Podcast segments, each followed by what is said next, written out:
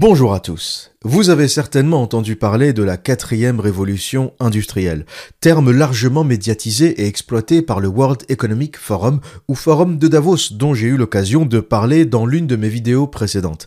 Pour résumer, c'est un forum où des gens intelligents, la crème de la crème, se réunissent dans la ville de Davos, en Suisse, pour réfléchir à votre place. Rien que ça. Le même forum d'ailleurs qui, après des jours de réflexion, a pondu une phrase qui a laissé la terre entière dubitative, je cite, Vous n'aurez rien et vous serez heureux.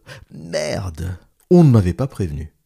Voici donc une description de cette quatrième révolution industrielle que vous pourrez trouver sur le site du World Economic Forum. Nous sommes au bord d'une révolution technologique qui modifiera fondamentalement notre façon de vivre, de travailler et d'interagir les uns avec les autres. Dans son ampleur, sa portée et sa complexité, cette transformation ne ressemblera à rien de ce que l'humanité a connu auparavant. Nous ne savons pas encore exactement comment cela se déroulera, mais une chose est claire, la réponse doit être intégrée et globale, impliquant toutes les parties prenantes de la politique mondiale, des secteurs public et privé, aux universités et à la société civile. Vous l'aurez compris, les architectes de cette révolution souhaitent une réponse intégrée, globale, mondiale, inclusive, des termes qui sont devenus notre quotidien. Le réchauffement climatique, qu'il soit vrai ou faux, constaté ou fabriqué de toutes pièces, est d'ailleurs l'un des fers de lance et l'argument massu pour cette réponse qui se veut mondiale. Quoi de mieux que le climat, sujet planétaire, pour sensibiliser la populace, la merdasse, vous, à la nécessité du gouvernement mondial? Le contrôle des masses, dont nous parlerons un peu plus tard dans ce podcast, est l'une des clés de voûte de ce gouvernement mondial, car un mouton agité ne peut pas être gouverné. Dans le prolongement de l'argument climat, il y a l'argument il faut sauver l'humanité. Fernando Pessoa, l'écrivain et poète portugais, dans son livre de l'inquiétude, avait parlé de l'humanité comme du concept le plus absurde que l'on ait inventé. Pour lui, le concept d'humanité a été créé pour détruire l'individu. Pour sauver l'humanité, il devient légitime d'écraser l'individu. Je cite Fernando Pessoa, deux points, ouvrez les guillemets, il me parlait des gens et de l'humanité, mais je n'ai jamais vu les gens, ni l'humanité. J'ai vu diverses personnes étonnamment différentes, chacun séparé du suivant par un espace non peuplé. Fin de citation. Gardez donc à l'esprit que l'humanité telle qu'on tente de nous la vendre n'existe pas. Il existe des individus, des groupes, des peuples, des cultures, des races, mais l'humanité est un concept abstrait que personne n'a jamais vu, mais qui justifie les pires atrocités et la confiscation des libertés individuelles. En d'autres termes, pour sauver l'humanité, on va t'écraser la gueule. Mais revenons à notre quatrième révolution industrielle. De quoi s'agit-il? La première révolution industrielle a utilisé l'eau et la vapeur pour mécaniser la production. La seconde a utilisé l'énergie électrique pour créer une production de masse. La troisième a utilisé l'électronique et les technologies de l'information pour automatiser la production. Aujourd'hui, une quatrième révolution industrielle, s'appuyant sur la révolution numérique de la troisième, a commencé vers les années 2010. Elle se caractérise par une fusion de technologies qui brouillent les frontières entre les sphères physiques, numériques et biologiques. Mais ça, vous l'avez peut-être déjà constaté, vous l'avez peut-être déjà compris. Et ce qui nous intéresse aujourd'hui, ce ne sont pas les types de technologies qui seront développées et dont nous avons déjà un aperçu assez clair, robots, intelligence artificielle, blockchain, drones, ARN messager, OGM, micropuces sous-cutanées, etc. Mais plutôt la façon dont ces technologies influenceront nos vies et permettront le contrôle toujours plus grand de l'humanité. Et c'est ce que j'ai souhaité appeler les cavaliers de l'Apocalypse, et c'est de cela dont nous allons parler aujourd'hui. Pour commencer, notre premier cavalier de l'Apocalypse est la surveillance globale. Et pour introduire ce sujet, je vais vous raconter une petite anecdote. C'est une histoire que j'ai trouvée sur Internet. L'histoire d'un Américain qui raconte son voyage au Chili pendant la période de la pandémie, pendant la période du Covid. Donc cet Américain se rend au Chili pour passer euh, quelques jours de vacances, faire des randonnées en Patagonie, etc. Il obtient son vaccin. Il faut savoir que le Chili avait mis en place un système informatique relativement compliqué qui consistait à générer un vaccin chilien ou un certificat vaccinal chilien sur la base de votre propre certificat. Donc vous ne pouviez pas voyager au Chili avec un certificat vaccinal français, américain, euh, canadien, etc. Fallait générer un certificat chilien euh, qui vous était envoyé par mail une fois que vous avez entré, que vous avez scanné, envoyé euh, votre certificat euh, national propre à chaque pays. Donc tout se passe bien, tous ces papiers sont en règle, il prend euh, l'assurance voyage parce que pendant le Covid, tout le monde exigeait des assurances voyage qui vous couvraient euh, contre cette maladie à hauteur de 30 000, 50 000 ou 100 000 dollars en fonction des pays, des destinations, etc. Il avait rempli les formulaires, euh, toute la paperasse qui était nécessaire à cette époque voyager. Il se rend au Chili, sauf qu'il réalise en arrivant que le certificat chilien, le certificat vaccinal chilien qui lui avait été délivré, n'affichait qu'une seule dose, alors que son vaccin américain affichait les deux doses. Il était euh, deux fois vacciné. Euh, et il y avait eu un bug informatique qui visiblement à cette époque est arrivé à beaucoup de personnes. Donc on lui dit au Chili, euh, désolé, vous n'avez qu'une seule dose. Et lui, il montre son vaccin américain, il dit, mais non, j'ai deux doses, regardez. On lui dit, non, non, le système nous dit, le système informatique nous dit que vous n'avez qu'une seule dose. Donc vous allez faire votre test Covid et pendant ce temps-là, vous serez en quarantaine dans un hôtel. Donc il se rend à l'hôtel, il fait son test bien sûr avant d'aller à l'hôtel, il attend les résultats, résultat positif. Donc il reste en quarantaine et on lui fait faire un deuxième test. Sauf qu'entre-temps, il se passe un truc bizarre, le système informatique génère la deuxième dose. Donc c'est bon, il a euh, un vaccin chilien euh, complet. On ne sait pas trop pourquoi, on ne sait pas trop comment, ça devait être le bordel dans leur système informatique. Mais quoi qu'il en soit, à cet instant T, euh, il n'avait plus besoin d'attendre les résultats du test Covid, machin bidule. Il était vacciné et il avait les deux doses comme l'exige le gouvernement chilien. Donc il sort de sa quarantaine, il commence son voyage en Patagonie comme c'était prévu, il est tout content, il se balade, c'est bon, il est enfin libre, il attend même pas les résultats du deuxième test Covid, il s'en branle, et à un moment, alors qu'il était en Patagonie depuis trois jours déjà, il reçoit un mail du ministère de la Santé chilien qui lui dit la police a constaté que vous n'étiez pas à votre hôtel. Et lui, il est en panique. Il dit putain, je suis au Chili, je commence à avoir des emmerdes avec la police, le ministère de la Santé qui m'écrit. Qu'est-ce que c'est que ce truc? Il panique, il leur répond, il envoie bien sûr euh, le scan de son vaccin validé, euh, etc. Euh, et visiblement, il continue son voyage et il se passe rien de très grave. Il n'est pas emprisonné, il n'est pas remis en quarantaine. Mais pourquoi je vous raconte cette histoire? Je pense que la pandémie, cette période du Covid, nous a permis, nous, a permis à notre génération, les milléniaux, qui n'a jamais vraiment connu l'oppression ni la guerre. On n'a pas connu le communisme, à part euh, les descendants euh, de Slaves, euh, de Russes, d'Ukrainiens qui ont vécu en Union soviétique et qui savent ce qui s'est passé par leurs grands-parents, peut-être par leurs parents.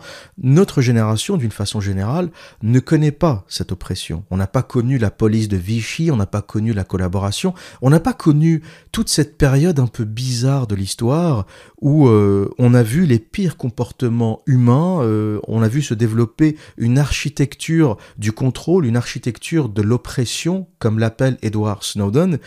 Et pour moi, le Covid, ça a été, et cette pandémie, et ces confinements, et ce contrôle généralisé qui s'est instauré, ça a vraiment été la première fois où j'ai pu toucher, sentir ce que voulait dire l'oppression, ce que voulait dire l'État policier, ce que voulait dire vraiment le pouvoir du gouvernement, le pouvoir des dirigeants, le pouvoir de la police. J'avais connaissance au travers de mes lectures, au travers de ma curiosité, euh, de ce qui se passait en Roumanie sous Ceausescu, la Securitat, la police roumaine. Euh, je vous ai parlé plusieurs fois euh, de Solzhenitsyn et de l'archipel du Goulag. Donc je connaissais cette période de l'histoire, je savais ce qui s'y passait sans l'avoir vraiment vécu. Mais le Covid et toutes les dérives autoritaires qu'il a générées m'a permis de vivre en temps réel cette architecture de l'oppression. Je ne sais pas si pour vous c'est anodin, mais pour moi ce qui s'est passé au Chili pour cet Américain est terrifiant. est terrifiant au sens où on envoie la police à ton hôtel, c'est-à-dire qu'on sait dans quel hôtel tu es, on t'a traqué, on t'a surveillé, on t'a suivi, on sait exactement où tu étais, aussi parce qu'il l'a déclaré, il a dit que je faisais ma quarantaine dans cet hôtel. Mais jamais il n'aurait imaginé que la police irait vérifier s'il est bien dans son hôtel. Et c'est pas un fugitif, c'est pas un criminel, ça va. Il a deux doses euh, vaccinales sur son vaccin américain. Euh, il y a un bug informatique, ça arrive. Euh, le deuxième vaccin a été généré par le système chilien, donc on comprend que c'est un cafouillage informatique et que cet homme n'est pas dangereux. Pourquoi envoyer la police pour vérifier s'il est bien resté dans son hôtel? Est-ce que la police au Chili n'a rien d'autre à foutre que de surveiller des touristes qui ont prévu de visiter la Patagonie? En plus, la Patagonie, c'est un désert. J'ai voyagé en Patagonie côté Argentine, pas côté Chili, mais c'est un désert, tu croises une personne euh, tous les 200 kilomètres, il n'y a rien en Patagonie. Qui tu vas contaminer en Patagonie? Et ce n'est pas anodin que ce genre de choses arrive au Chili parce que le Chili a une histoire avec euh, la dictature, avec l'autorité, avec les systèmes policiers, avec les systèmes militaires. Et bizarrement, il y a des tendances dans les pays. Il y a des pays qui ont une tendance à l'autorité et à l'oppression et il y a des pays qui ne l'ont pas. Et encore une fois, le Covid a été une expérience euh, à ciel ouvert, une expérience à grande échelle qui nous a permis de constater quels sont les pays où ça part en couille, où l'autoritarisme déborde et quels sont les pays qui savent relativement le contrôler.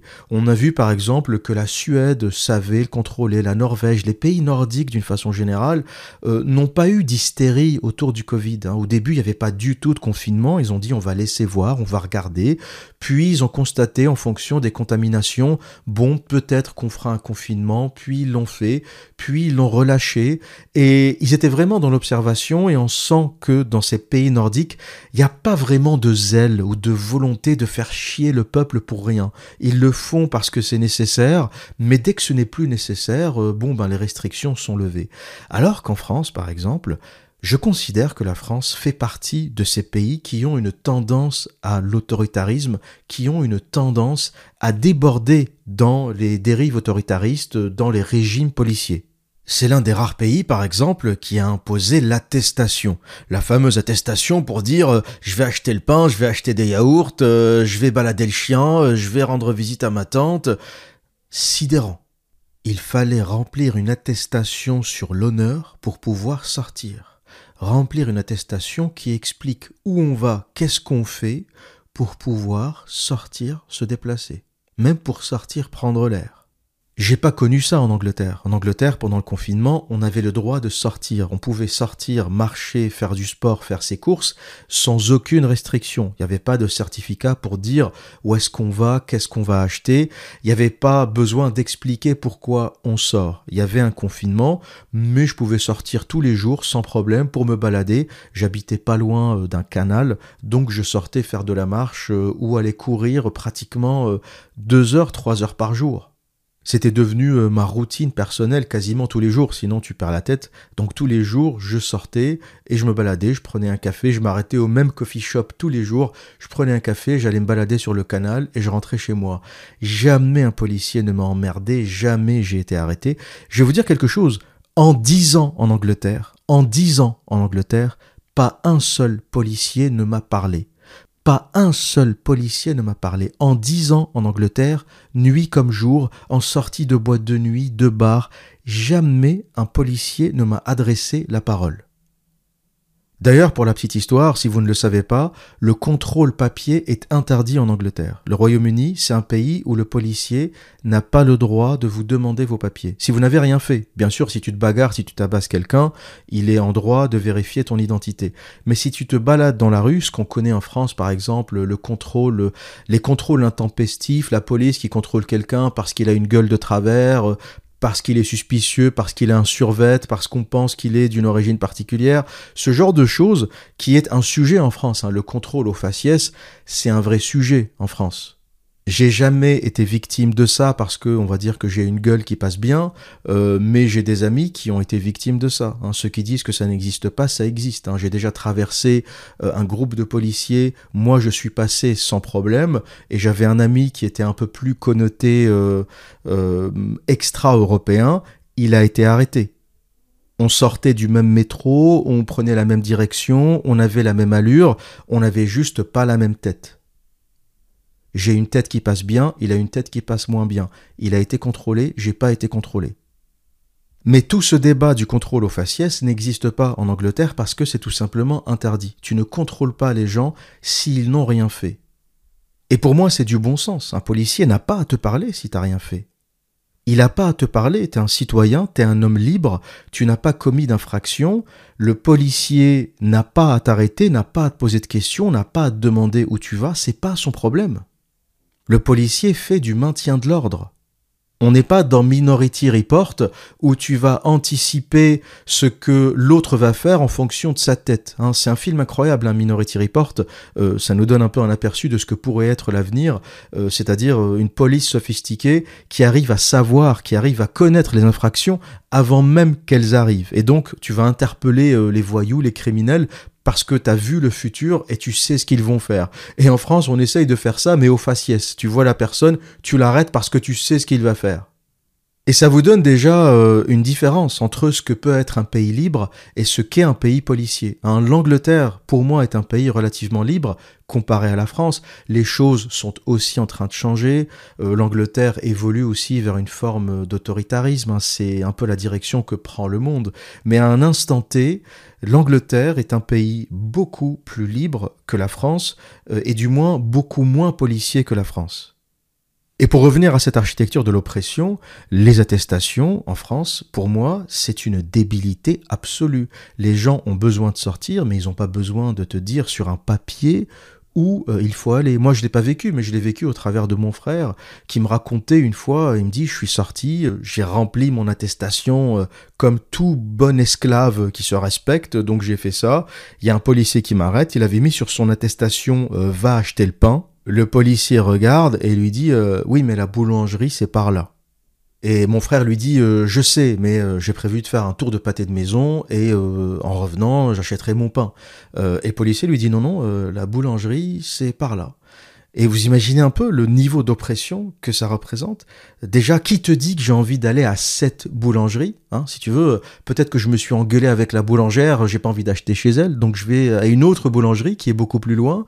Euh, je sais pas, t'es pas censé me dire, me dicter où je dois aller. J'ai rempli euh, mon devoir, hein. je me conforme à la loi ou au décret, je ne sais pas euh, quelle est la forme juridique qui a imposé euh, le fait d'écrire, de remplir une attestation pour dire où t'allais, mais bon, je me suis conformé à cette merde. Tu vas pas par excès de zèle en plus m'imposer quelle boulangère euh, va me vendre du pain? T'en sais rien ce qui s'est passé. Peut-être que j'aime pas sa gueule, peut-être que j'ai pas envie d'acheter chez elle, peut-être que euh, c'est mon ex et j'ai plus envie de la revoir, hein. peut-être que j'ai tamponné la boulangère et j'ose plus retourner faire mes courses chez elle.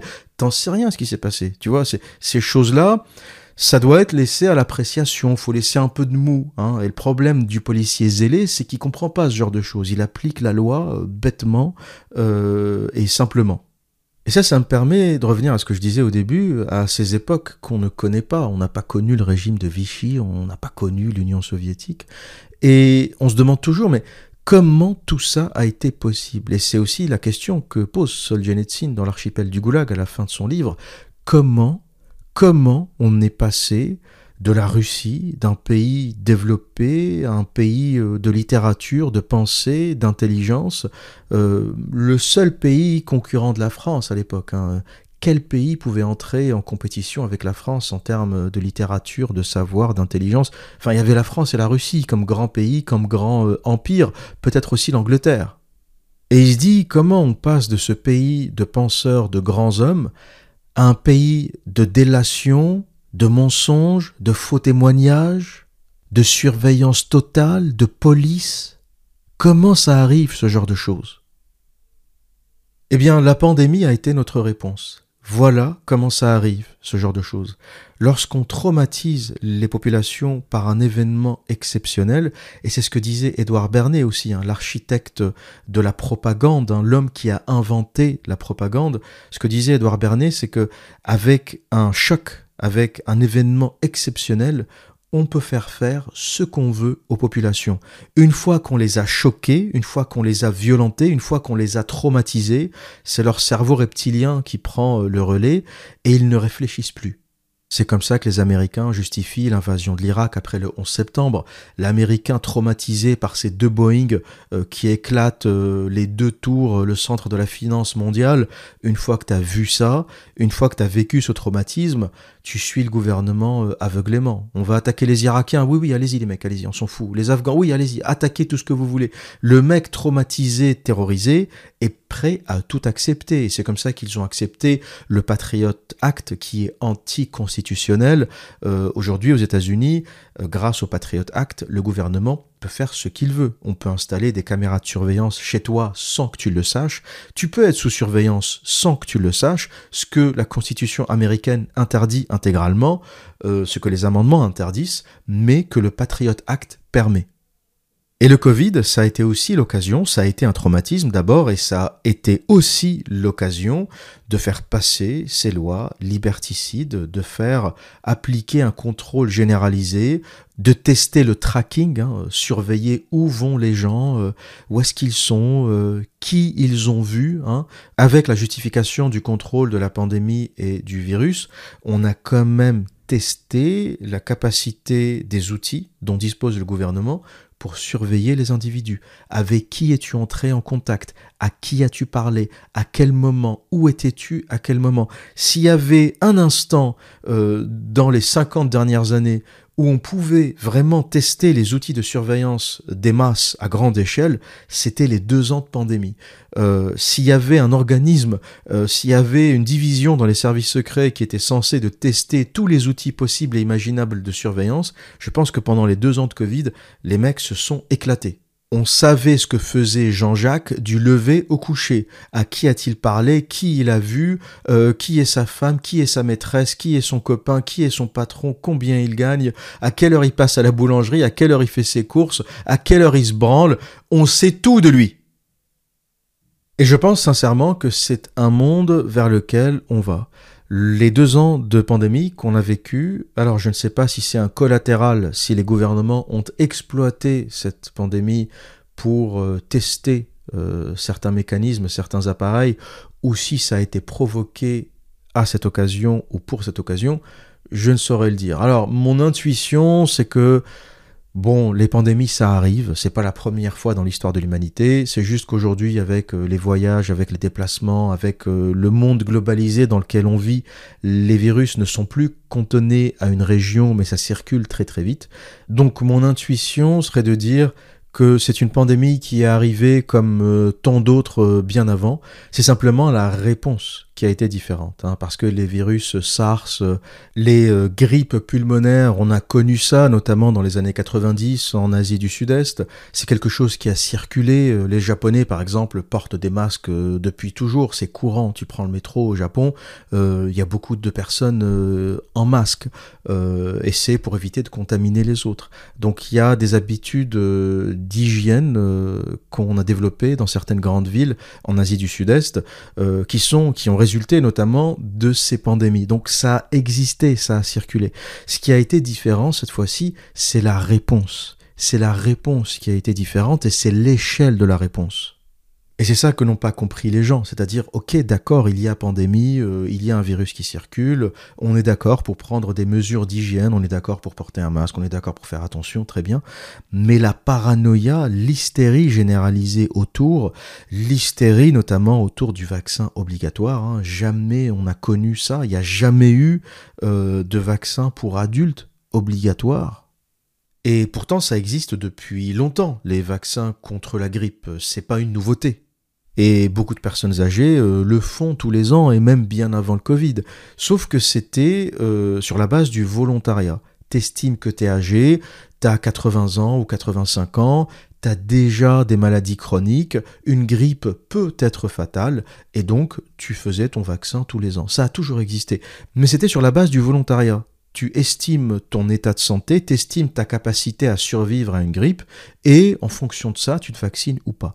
Mais ce qui a choqué beaucoup de gens, c'est le caractère obligatoire, c'est toute la psychose autour de ce vaccin, le fait qu'on ait forcé des gens à le faire, le fait qu'on ait stigmatisé ceux qui ne le font pas, on a entendu sur les plateaux télé, les non-vaccinés sont des irresponsables, ce sont des égoïstes, ils nous mettent en danger. Et encore une fois, on revient à ce que disait euh, Fernando Pessoa, euh, cette histoire de sauver l'humanité. Il faut sauver le groupe, qui est une notion communiste. Il faut sauver le groupe. Si tu n'es pas avec le groupe, tu es contre le groupe. Et c'est ça que je déteste notamment dans le communisme, c'est qu'on écrase l'individu, on massacre l'individu parce qu'il faut sauver le groupe. L'individu dans les systèmes communistes est une merde. Il faut l'écraser, il faut le dresser, l'amadouer, parce que l'individu est un danger pour le groupe. L'individu libre penseur est un danger pour le troupeau de moutons c'est pour ça que ce qu'on vit depuis cette période est une dérive communiste, une dérive autoritaire communiste, parce qu'on est en train de développer cette notion de plus en plus en Occident, cette idée de sauver l'humanité, notamment au travers de la crise climatique. Alors on est passé du réchauffement climatique au dérèglement climatique. Hein. Là aussi on joue sur les mots parce qu'on a constaté effectivement qu'il n'y avait pas forcément un réchauffement et dans quelques régions il y a même des refroidissements. Donc on se dit ou plutôt ils se sont dit, euh, on va se faire choper si on continue à raconter des salades. Donc on va éviter euh, réchauffement climatique, on va parler de dérèglement climatique, comme ça c'est vague, c'est ouvert, on sait pas, ça se réchauffe, ça se refroidit, on sait pas, on laisse ça à l'appréciation des gens. Dérèglement climatique. Et ça, encore une fois, c'est quelque chose qui permet de fédérer l'humanité, de fédérer le groupe, de fermer sa gueule à l'individu et au libre penseur qui va lever le doigt et qui va dire euh, non, non, j'ai constaté dans ma région que le climat n'avait pas changé, je vois pas que vous dites. Je ne constate pas ce que vous dites. Quand on creuse un peu, on a le droit de se poser des questions. Sauf que dans un système communiste, l'individu libéral, le libre intelligent, le libre penseur, doit fermer sa gueule, sinon le groupe te fera la misère. Voilà donc pour notre premier cavalier de l'Apocalypse, le contrôle global, la surveillance globale des masses, qui se fait, comme nous l'avons dit, par des événements extraordinaire. Si c'est pas le 11 septembre, c'est le Covid. Si c'est pas le Covid, ça sera peut-être les extraterrestres. Hein. Peut-être que la prochaine annonce sera un contact avec une vie extraterrestre, ce qui permettra de nous occuper encore pour quelques années. Et ça permettra bien sûr de fédérer toute la planète autour de ce combat extraterrestre. Hein. C'est important. Il faut fédérer la planète. Hein. Faut pas oublier, c'est ça qu'on cherche. Que ce soit une pandémie, le réchauffement climatique, euh, le risque terroriste, etc. Ce qu'il faut, c'est fédérer la planète. Et si j'étais dans l'équipe d'Edouard Bernet, hein, si j'étais un maître de la propagande, je pense qu'une petite rencontre avec une vie extraterrestre serait l'un des meilleurs leviers vers le gouvernement mondial. Hein. On serait dans Independence Day, le film avec euh, Will Smith, et là la Terre entière serait en guerre contre la menace extraterrestre. Et concernant le contrôle des individus, la question qu'on pourrait se poser, c'est comment, comment va-t-on contrôler ces individus? Quels sont les outils? Quels sont les leviers? Et c'est là que le deuxième cavalier de l'apocalypse arrive. Tagada, tagada, tagada, tagada, la monnaie digitale. La monnaie digitale sera l'un des moyens de contrôle les plus puissants qui n'aient jamais existé sur Terre. Pourquoi? Vous pourrez me dire, mais l'observateur, la monnaie est déjà digitale. Moi, je paye mon loyer par transfert bancaire, je reçois mon salaire par transfert bancaire. Euh, voilà quoi, c'est déjà digital. Donc les gens font tout un pataquès autour de la monnaie digitale, mais euh, dans le principe, c'est déjà digital. Eh bien, ceux qui raisonnent comme ça n'ont rien compris à la tokenisation, n'ont rien compris au token. J'en avais déjà parlé dans une vidéo précédente consacrée aux crypto-monnaies et je vous mettrai le lien en description de ce podcast. Hein. Je vous mettrai en lien toutes les vidéos intéressantes ou les sujets euh, liés à ce que je suis en train de vous dire. Et j'avais expliqué le cas de la Banque centrale d'Angleterre qui préparait un projet euh, de monnaie digitale et l'inquiétude euh, du journaliste qui avait rédigé cet article au sujet de cette monnaie. Pourquoi cette inquiétude? Parce que la particularité de la monnaie digitale de banque centrale, à part le fait qu'elle soit directement émise par les banques centrales, hein, donc cet argent va aller directement de la Banque centrale européenne ou de la Banque d'Angleterre ou de la Fed américaine directement sur votre téléphone, elle ne passera plus par les banques de détail. L'autre particularité, c'est que cette monnaie contient une information. Et c'est ça la différence entre la monnaie digitale ou l'argent digital tel qu'on l'a connu jusqu'à aujourd'hui au travers des cartes bleues, Visa, Mastercard, etc. et les monnaies digitales des banques centrales, ce qu'on appelle plus communément CBDC, Central Bank Digital Currency, euh, monnaie digitale de banque centrale. La différence, c'est que ce token, en plus d'une valeur, contient une information. Et vous allez me dire, mais quel type d'information contient cet argent? Eh bien la réponse, on commence déjà à la trouver en Chine. La Chine qui a déjà commencé à développer sa monnaie de banque centrale. Et cette monnaie a une date de péremption. C'est-à-dire que lorsque la Banque centrale vous envoie cet argent sur votre téléphone, vous avez un certain temps pour le dépenser.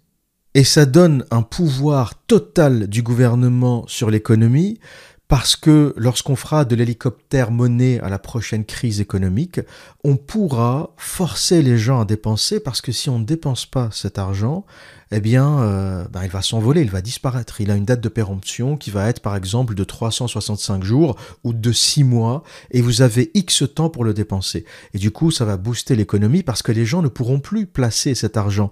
Euh, ce qu'on a remarqué pendant la pandémie, ce qui n'a pas vraiment fonctionné, c'est que les gouvernements ont injecté trop d'argent et les particuliers ont fait de l'épargne. Ils ont mis de l'argent de côté ou ils ont investi en bourse. On a vu tout a explosé, la bourse, les crypto-monnaies, n'importe quelle merde, l'immobilier, n'importe quelle merde qui n'est pas de l'argent papier a explosé parce que tout le monde plaçait son argent dans d'autres actifs qui sont censés plus rapporter au fil du temps. Et ça, pour les États, c'est pas intéressant parce que eux, en pleine crise économique, veulent relancer l'économie. Ça ne les intéresse pas que les épargnants euh, mettent de l'argent de côté, préparent leur avenir, s'affranchissent, investissent. Pour eux, ce qui est intéressant, c'est que tu n'auras rien et tu seras heureux. C'est ça le projet. T'auras pas un rond et en plus tu seras heureux. Donc euh, l'épargnant, le mec qui met de l'argent, le mec qui investit, le mec qui place, euh, le mec qui construit de la richesse pour s'affranchir et ne pas dépendre des retraites misérables des États, ça ne les intéresse pas. Pour eux, tu n'auras rien et tu seras heureux, donc arrête de mettre de l'argent de côté. Et si vous avez compris ça, vous avez compris le levier extraordinaire que constitue cet argent programmable pour les États. Donc un, ça leur permet de relancer les économies. Et ça sera l'acte 3 de l'hélicoptère monnaie. On a fait d'hélicoptère monnaie en 2008, mais on a constaté que cette fameuse théorie du ruissellement ne fonctionne pas. On a renfloué les banques, les banques se sont gavées après la crise de 2008, mais euh, les individus n'ont rien reçu, les particuliers euh, n'ont pas vraiment vu cet argent. Donc à la crise du Covid ou pendant la crise du Covid, les gouvernements se sont dit, cette fois-ci on va donner de l'argent directement aux particuliers et ça sera mieux parce que les particuliers qui ont de l'argent, eux, peuvent dépenser et vont relancer l'économie. Sauf qu'on a réalisé que les gens ne dépensaient pas vraiment. Les gens ont mis beaucoup d'argent. Alors, ils dépensaient pas parce qu'ils ne pouvaient pas sortir déjà. Euh, tu ne sors plus, tu ne prends plus euh, le taxi, tu ne sors plus euh, au resto, au cinéma, tu ne fais plus d'activités, les salles de sport sont fermées. Donc, beaucoup de gens se sont retrouvés avec beaucoup de cash parce qu'ils ne dépensaient pas. C'est ce qui a aussi euh, généré l'inflation qu'on connaît aujourd'hui. Et ils ont placé cet argent. Et les gouvernements ont dit, mais si le fric va euh, en bourse, il va dans l'immobilier, il va dans les cryptos et pas dans l'économie, ça ne nous intéresse pas. Donc ça, c'était l'acte 2. Eh bien, l'acte 3, ça sera la monnaie programmable. Tu la dépenses ou on te l'enlève. Et ma prédiction, c'est qu'il n'y aura aucune résistance à la monnaie digitale, malgré ce qu'on entend, les gens vont se révolter, c'est un scandale. Il n'y aura aucune révolte. Pourquoi? Parce que cet argent va d'abord être introduit par les aides sociales. Lorsque tu reçois des aides sociales, tu ne peux pas ouvrir ta gueule. Quand tu reçois la CAF, le RSA, les aides en tout genre, quand le gouvernement français va virer ces aides sociales, transférer cet argent euh, à cette classe qu'on pourrait qualifier de classe parasitaire, alors je blâme pas tous les gens qui touchent des aides sociales, tout dépend euh, de votre euh, situation.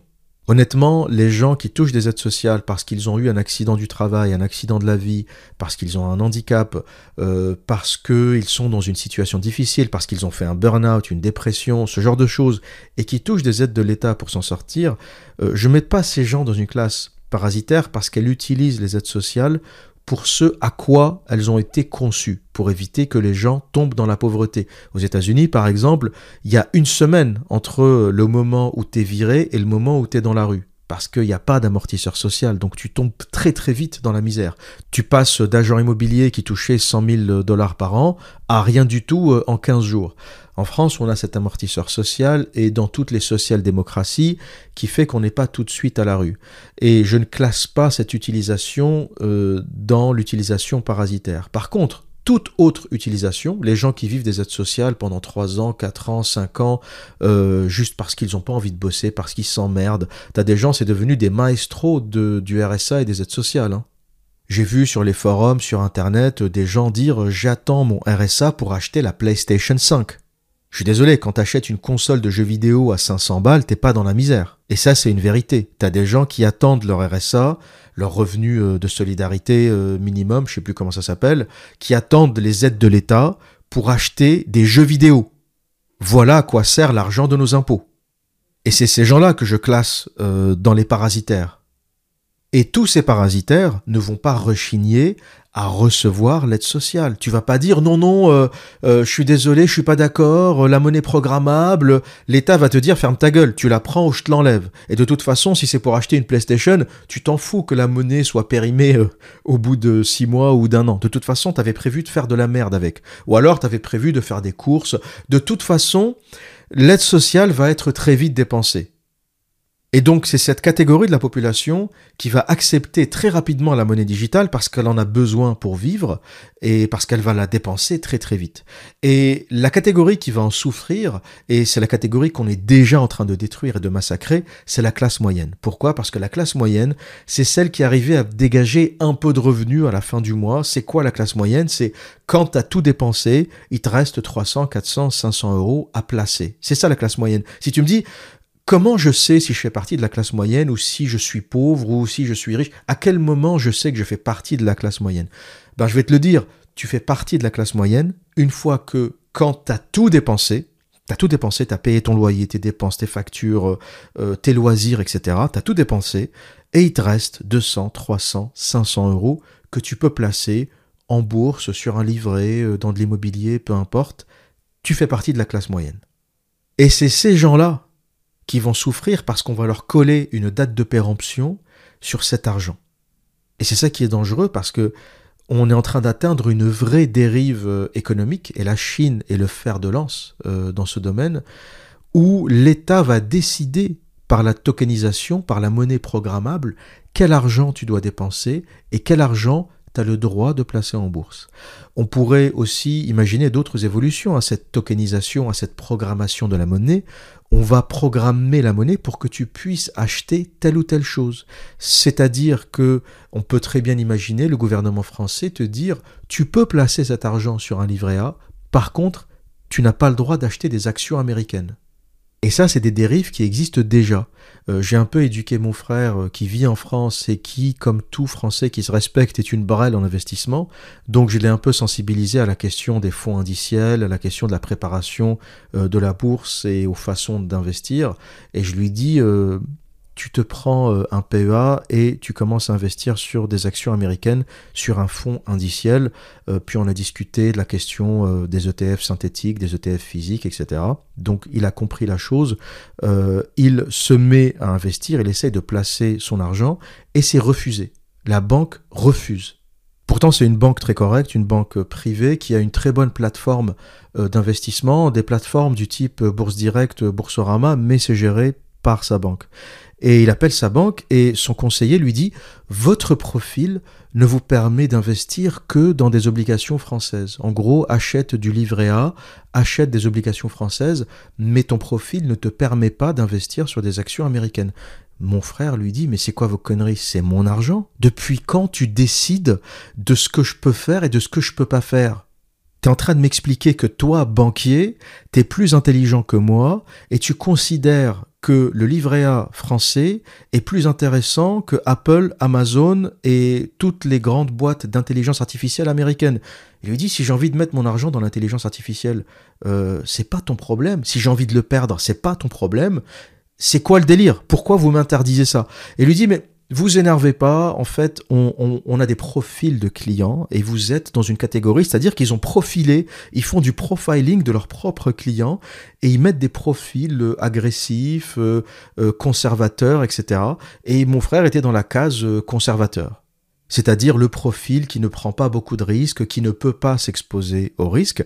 Et mon frère pète un câble et lui dit, là, vous me débloquez le truc, vous me permettez d'investir, ou je sors de chez vous, terminé, je vide mes comptes et je vais ailleurs. Et ça se termine bien évidemment avec le banquier qui lève la restriction qu'il avait sur son compte et maintenant il peut acheter euh, tous les ETF euh, et les actions euh, qui l'intéressent. Mais ça, ça existe déjà. Pourquoi? Parce que l'État français a besoin qu'on achète de la dette française. L'État français endetté qui est dans une merde profonde en raison du système social qu'il ne peut plus maintenir est obligé de ramasser l'argent de ses contribuables, est obligé de prendre un maximum d'argent. La richesse de la France aujourd'hui, c'est l'épargne. L'État est ruiné, l'État français est ruiné, mais le français est riche. Le peuple français est riche. On est un peuple, on est des fourmis, on est un peuple d'épargnants. On met de l'argent de côté, on n'est pas des Américains. Le peuple est beaucoup plus sage que le gouvernement. Le peuple en France, celui qu'on considère comme un débile absolu, est beaucoup plus sage, beaucoup plus raisonnable que le gouvernement. Les Français ne sont pas endettés par rapport aux Américains, par rapport aux Britanniques qui prennent euh, des dettes pour tout et n'importe quoi. Le Français est très sage et très raisonnable par rapport à l'argent. On n'est pas, on n'est pas des flambeurs. Et donc cet État mal géré, cet État français parasitaire mal géré, dit aux Français qui savent gérer leur argent un peuple plutôt financièrement conservateur, ce qu'il peut faire et ce qu'il ne peut pas faire. C'est un peu le monde à l'envers, c'est l'État mal géré qui dit au bon père de famille je vais t'expliquer comment gérer ton argent. Moi, État français, endetté, complètement flingué, parasité, je vais t'expliquer à toi, bon père de famille qui a toujours bien géré son argent, comment gérer son argent. Et aujourd'hui, ils ont un peu de mal à le faire parce que les gens ne suivent pas. Hein. Les gens s'éduquent, sont de plus en plus intelligents, euh, s'éduquent à l'investissement en immobilier, s'éduquent à l'investissement dans la bourse, s'éduquent à la question des fonds indiciels. Les jeunes générations commencent à s'éduquer à la façon euh, dont on peut faire travailler son argent. C'est fini euh, l'époque où euh, les gens écoutaient leurs conseillers bancaires. oui, oui, mets un livret A, mets ton argent sur un livret A, oublie-le, ça se passera bien. Et le livret A, c'est des obligations françaises. Hein quand vous achetez un livret A, c'est pas du cash. Vous achetez de la dette française. Et le projet du gouvernement français dans cette situation, c'est de capter les livrets A, c'est ne pas laisser les livrets A partir. C'est là qu'est le capital, c'est là qu'est l'argent. Et on peut très bien imaginer une dérive autoritaire où, dans le futur, ben, le problème qu'aura mon frère qui vit toujours en France, c'est pas euh, le banquier, mais ça va être l'État français c'est plus le banquier qui va lui dire votre profil, euh, c'est pas un profil à risque, donc on peut pas vous laisser investir dans tel ou tel produit. C'est l'État français qui va lui donner une monnaie digitale européenne. Alors si l'État français existe encore d'ici là, ça sera peut-être directement euh, le gouvernement central euh, européen, le gouvernement soviétique central européen qui va délivrer de la monnaie digitale et cette monnaie ne pourra tout simplement pas être investi sur autre chose que des obligations européennes ou des obligations françaises ou des obligations allemandes. On pourra aussi très facilement bloquer les comptes des rebelles. Si vous êtes considéré comme un danger pour l'État parce que vous êtes un lanceur d'alerte, parce que vous êtes un journaliste, parce que vous avez dévoilé des affaires, parce que vous êtes considéré pour une raison ou pour une autre comme un individu à abattre, ça sera très facile de geler vos avoirs. La monnaie est programmable, donc avec un clic, quelques clics, financièrement, vous n'existez plus. Aujourd'hui, c'est compliqué de bloquer quelqu'un financièrement faut le signaler à la Banque de France, puis ensuite il est sur liste rouge, et même s'il est sur liste rouge, bon, il peut plus utiliser son chéquier, sa carte bancaire, mais il peut quand même euh, utiliser du cash, il peut travailler, euh, se faire payer en cash, euh, il est interdit à la banque, mais il n'est pas interdit partout. Il peut aussi prendre des services du type Wise, Revolut, il peut prendre une banque à l'étranger, en Estonie par exemple, même si tu es interdit à la Banque de France, tu peux encore exister ailleurs. Le monde aujourd'hui te permet de te débrouiller financièrement, même si tu es interdit à la Banque de France. Tu peux te faire payer en stablecoin, par exemple, hein, les crypto-monnaies qui gardent leur valeur. J'ai jamais été un grand fan du Bitcoin, etc., parce que c'est pas sérieux. Tu te fais payer ton salaire en Bitcoin, deux mois plus tard, le truc se pète la gueule, t'as perdu la moitié de ton argent. C'est pas sérieux. Un stablecoin, au moins, il, garde sa valeur et c'est du dollar, en fait. Hein. Les stablecoins, c'est du dollar. Plus ou moins, mais ça, c'est un autre sujet. Donc aujourd'hui, tu peux être interdit, tu peux être fiché euh, rouge à la Banque de France et continuer à exister dans un circuit parallèle sur d'autres banques, euh, sur d'autres euh, façons de transférer l'énergie. Hein. L'argent, c'est de l'énergie. Donc que ce soit de la crypto-monnaie, du cash ou autre chose, c'est simplement un moyen de stocker la valeur. Mais avec la monnaie des banques centrales, tout ça, c'est fini. On va t'interdire en deux clics toute transaction partout dans le monde. Il subsistera peut-être des crypto-monnaies pirates, et c'est peut-être le seul euh, avenir envisageable euh, pour le Bitcoin. Par exemple, aujourd'hui, le Bitcoin est très utilisé pour les transactions illégales, hein, drogue, euh, cocaïne, etc. et pourquoi? Parce que l'instabilité du Bitcoin n'est pas un problème quand tu fais du trafic de drogue. Pourquoi? Parce que tu t'en fous de toute façon, tu vends de la drogue. Donc le truc se pète la gueule de 20%, 30%, c'était ou ça ou rien. Donc je vois très bien l'existence euh, d'une monnaie pirate qui permettra de contourner euh, ces monnaies de banque centrale. Et c'est vraiment le seul use case. Hein. Ça fait euh, dix ans qu'on essaie de trouver une utilisation au Bitcoin, plus que 10 ans, peut-être 15 ans. Et on n'arrive pas vraiment à trouver un, une, un use case, une vraie utilisation concrète, parce que c'est pas stable, tu peux pas vraiment le stocker. À part la spéculation, il y a vraiment aucun intérêt. C'est une monnaie lente, c'est une monnaie chère. Euh, les transactions euh, coûtent encore trop cher pour ce que c'est l'énergie ou les prix de l'énergie augmentant, ça devient de plus en plus cher à miner, etc. Donc c'est vraiment une technologie, c'est pas la plus optimale, c'est pas la meilleure, c'est juste la première, c'est le seul avantage du Bitcoin et c'est la seule qui est vraiment euh, décentralisée. Mais en termes technologie pure, c'est une merde. En termes d'efficacité et de rapidité, c'est une merde absolue. Et tous les spécialistes sont d'accord pour le dire. Ce n'est pas la meilleure crypto-monnaie, ce n'est pas la plus rapide, elle n'est pas anonyme, contrairement à ce qu'on pense. N'importe quel bon hacker, informaticien, cryptographe euh, peut lire dans la blockchain et savoir exactement tout ce qu'a fait le Bitcoin depuis sa création jusqu'à aujourd'hui. Donc c'est pas anonyme. Mais le caractère anonyme de son créateur et tout le mythe qu'il y a autour fait que voilà, c'est la plus populaire. Mais technologiquement, euh, on verra apparaître des crypto-monnaies qui vont éclater euh, le Bitcoin en termes de vitesse, en termes de stabilité, etc. Euh, je sais qu'il y a aussi des aficionados de l'Ethereum qui pensent que ah, l'Ethereum c'est l'avenir. les nœuds de la blockchain Ethereum sont stockés chez Amazon. Hein. Donc quand on me dit Ethereum est anti-système, lol, il y a rien de plus centralisé que Ethereum. Hein. C'est Jeff Bezos qui stocke les nœuds euh, d'Ethereum. Vous êtes gentils les mecs. Toutes les crypto-monnaies sont centralisées, à part le Bitcoin. Elles sont toutes hyper centralisées. Il n'y a rien de plus centralisé que, les crypto-monnaies aujourd'hui. Mais ce qui est certain, c'est que ce deuxième cavalier de l'Apocalypse, la monnaie digitale programmable, sera un outil de contrôle phénoménal sera l'outil de contrôle absolu. On pourra faire ce qu'on veut des individus, les interdire, leur dire comment dépenser, leur dire quand dépenser. On va te virer de la crypto-monnaie, on va te virer de la monnaie digitale européenne euh, en septembre et on va te dire il faut la dépenser avant les fêtes, avant Noël. Avec ce système, les États feront absolument ce qu'ils veulent. La question c'est comment on va lutter contre ça, quels sont les moyens de détourner ça, et ça reste en suspens, c'est une question ouverte. Mais ce qui est certain, c'est qu'on sera de plus en plus confronté à ce genre de situation, euh, la monnaie qui ne nous permet pas d'investir dans tel ou tel produit, la monnaie euh, qui ne nous permet pas d'acheter telle ou telle chose, la monnaie avec la date de péremption euh, qui ne nous permet pas de la conserver ou de la stocker, une monnaie qu'il faut dépenser très rapidement. Et ça, honnêtement, je trouve ça terrifiant. Pour moi, c'est le cavalier de l'Apocalypse le plus terrifiant, cette monnaie digitale. Cette monnaie digitale de banque centrale. Le troisième cavalier de l'Apocalypse est l'intelligence artificielle. Vous avez tous suivi l'actualité récente avec ChatGPT, cette intelligence artificielle d'OpenAI. Mais ce que peu de gens savent, c'est que ChatGPT, c'est de la rigolade. C'est rien par rapport à ce qui est vraiment en train de se développer.